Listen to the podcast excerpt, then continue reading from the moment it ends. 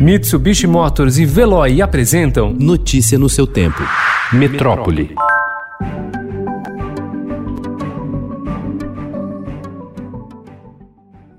Uma quadrilha armada com fuzis e composta por mais de 30 criminosos explodiu agências bancárias, atacou policiais, fez reféns e levou terror à cidade de Botucatu, no interior de São Paulo, na madrugada de ontem. Um suspeito acabou morto e dois policiais ficaram feridos durante a ocorrência. A Polícia Civil agora apura a relação do grupo com o crime organizado e com facções como o primeiro comando da capital, o PCC.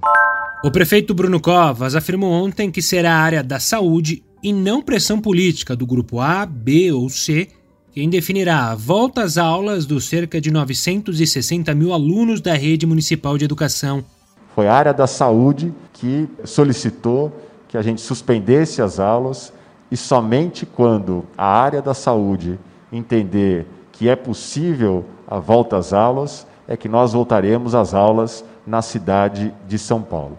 Quando a Secretaria de Saúde disser que é possível, não há por que as aulas ficarem suspensas. Em reunião, também ontem, a Câmara Municipal aprovou em primeira votação um projeto do Executivo que prevê uma série de medidas para o retorno dos estudantes às escolas.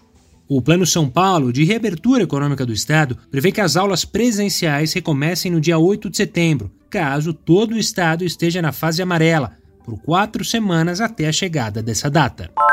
Em reunião ontem com o setor hoteleiro, o prefeito Marcelo Crivella discutiu a ideia de fazer uma festa de Réveillon mais espalhada por outras áreas da cidade e não concentrada em Copacabana. Representantes da Vigilância Sanitária presentes à reunião já estudam as medidas necessárias para colocar o plano em prática. O Brasil completou quatro semanas com média diária de mortes pela Covid-19 igual ou superior a mil. Nos últimos sete dias, a média móvel de novos óbitos foi de 1.024 a cada 24 horas. O país registrou ontem 1.189 mortes e 58.271 novas infecções, segundo o levantamento de Estadão, G1, O Globo, Extra, Folha e UOL com as secretarias estaduais de saúde.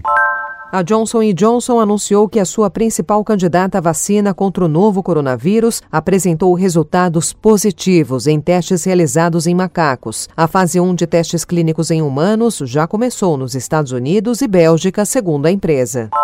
A NASA, agência espacial americana, lançou ontem de Cabo Canaveral, na Flórida, uma ambiciosa missão para Marte, com a nova geração do Hoover Perseverance, um robô de seis rodas equipado com um mini helicóptero e carregado com equipamentos para futuras missões tripuladas. A previsão de chegada é fevereiro do ano que vem.